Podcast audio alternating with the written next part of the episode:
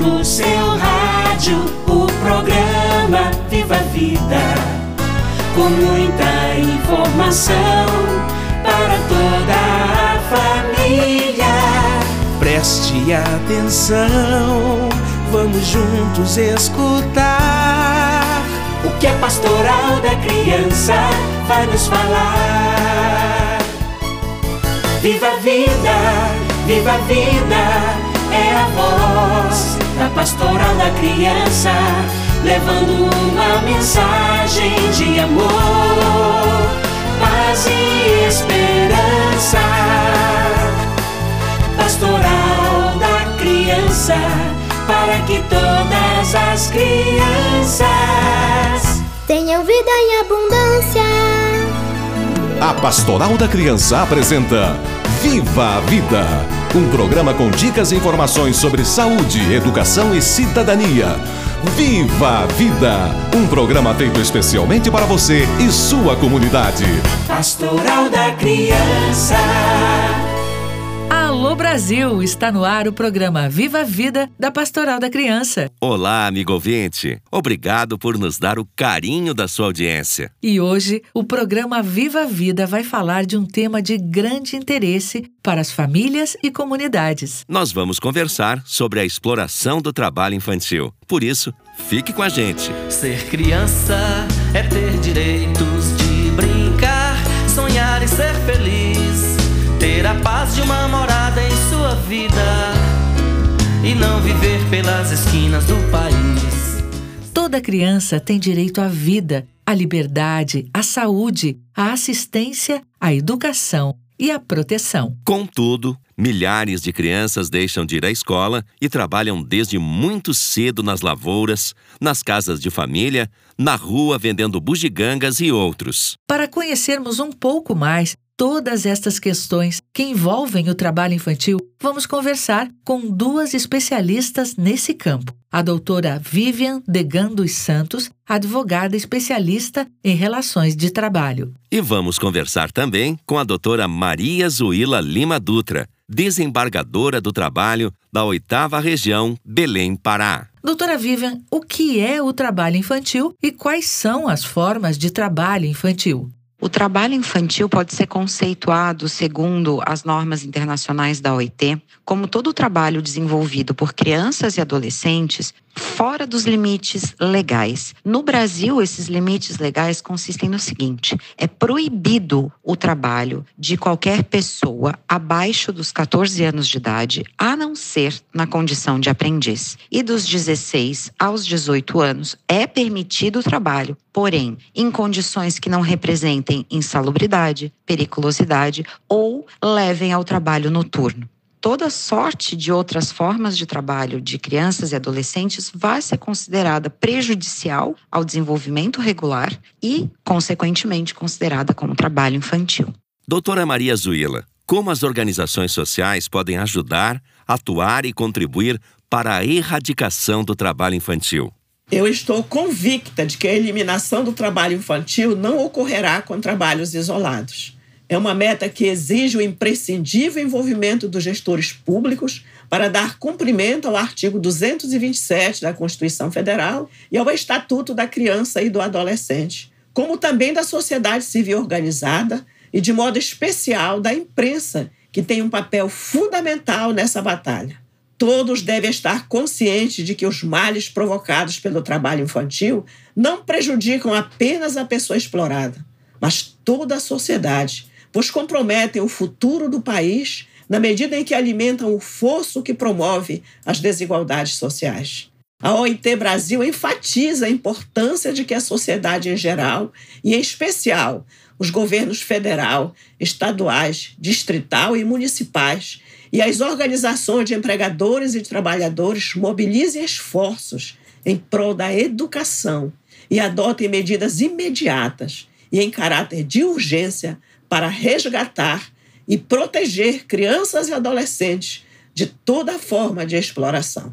Doutora Vivian, o que é que ainda é um empecilho para a erradicação do trabalho infantil? A ideia de que o trabalho é algo dignificante para todo e qualquer ser humano, independente da faixa etária, de que uma criança ou de que um adolescente fora das ruas, trabalhando, ficaria alheio a uma marginalização, é algo que deve ser combatido e passa por essa política de erradicação do trabalho infantil. Exatamente porque essa criança que precocemente trabalha, esse adolescente que precocemente trabalha, vai sofrer reflexos negativos disso no seu desempenho escolar, no seu desempenho e desenvolvimento pessoal, amadurecendo muitas vezes mais cedo para questões laborativas, só que de uma maneira precária, sem compreender de fato o que é o trabalho digno, como ele deve se operar e ainda frustrando muitas vezes o desempenho escolar. Doutora Maria Zuela, quais são as consequências do trabalho infantil para as crianças? O trabalho infantil provoca queda no desempenho e o abandono escolar, além do que conduz a uma vida adulta limitada a subempregos, com salários baixos e em condições degradantes. Esses fatores acabam contribuindo para a perpetuação da pobreza e a reprodução das desigualdades sociais. O trabalho infantil também prejudica o desenvolvimento físico, psicológico e intelectual de crianças e adolescentes, além de ficarem vulneráveis a toda forma de violência. Você está ouvindo o programa Viva Vida.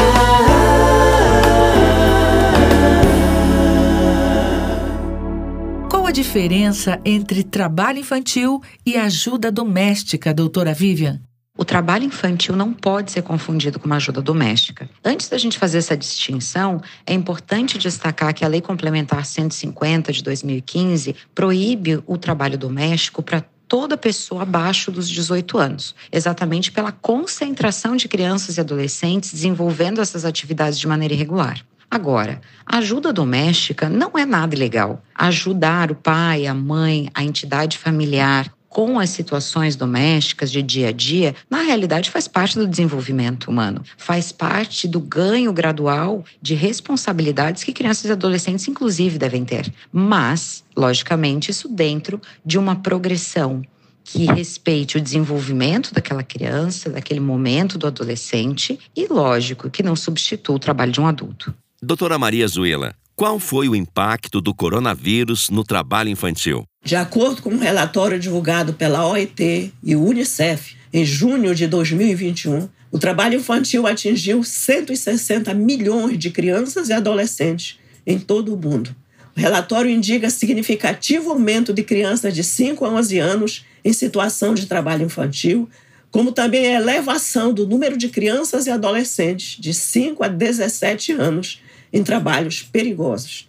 Consta no relatório que a pandemia veio dificultar a situação de crianças e adolescentes que vivem em situação de vulnerabilidade social e alerta que 8,9 milhões correm o risco de ingressar nessa situação até este ano de 2022.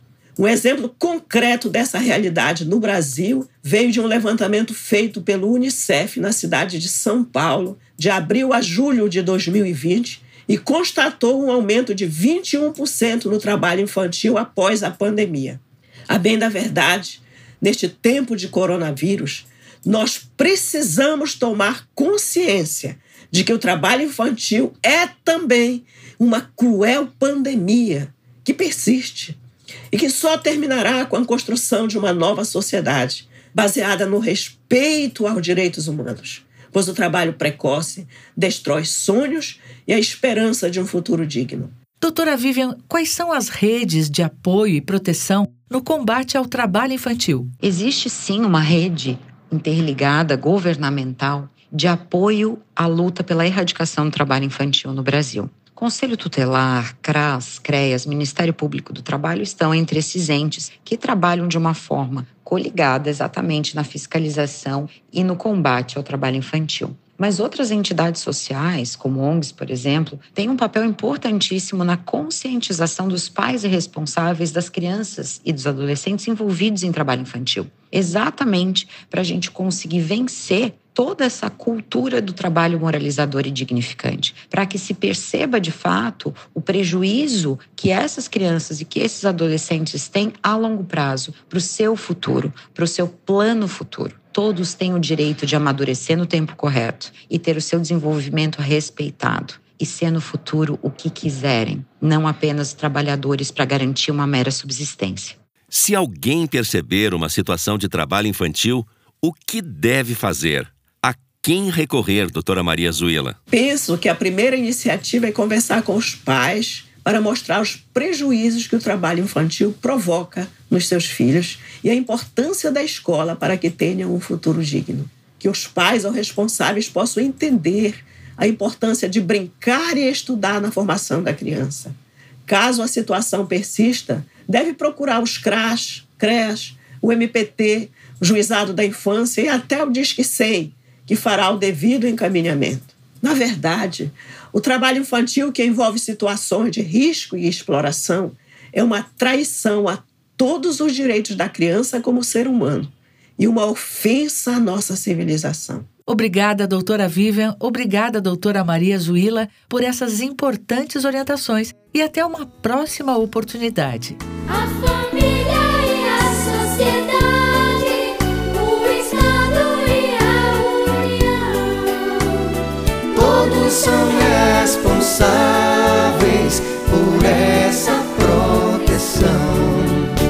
Vamos conversar com a irmã Veneranda da Silva Alencar, coordenadora nacional da Pastoral da Criança. Irmã Veneranda, como os líderes da Pastoral da Criança ajudam a combater o trabalho infantil? A exploração do trabalho infantil é um problema muito sério no Brasil. O trabalho infantil é ainda uma ferida na nossa sociedade. Infelizmente, muitas famílias, por falta de recursos e de condições de vida, colocam as crianças para trabalhar. A sociedade civil e as autoridades precisam, através das políticas públicas, oferecer condições dignas para as famílias dessas crianças, para que evitem o trabalho infantil. Mas também é preciso denunciar o trabalho infantil. A Pastoral da Criança procura orientar as famílias sobre a importância de combater o trabalho infantil e de respeitar os direitos da criança.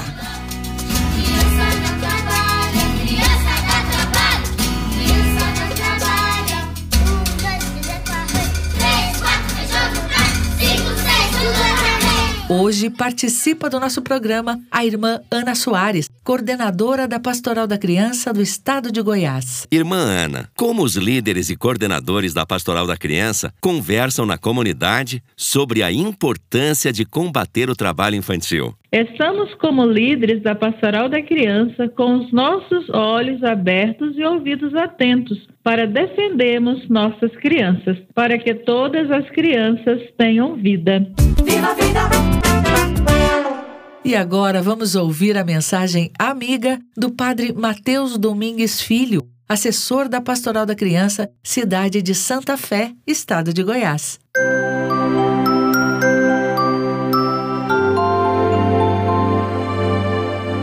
Olá, amigos e amigas do programa Viva a Vida da Pastoral da Criança. A infância é um tempo precioso para o desenvolvimento da criança. Por isso, a criança não deve trabalhar. A criança deve brincar muito, estudar, alimentar, dormir bem, crescer num ambiente de paz e saudável. Não podemos esquecer que no Brasil nós temos uma grande conquista, que é o Estatuto da Criança e do Adolescente, que tem como objetivo a proteção integral da criança e do adolescente. Também, devido à Constituição brasileira, quando fala da criança, temos aí o trabalho também do Conselho Tutelar da Criança e do Adolescente, para que a criança realmente tenha seus direitos respeitados e garantidos.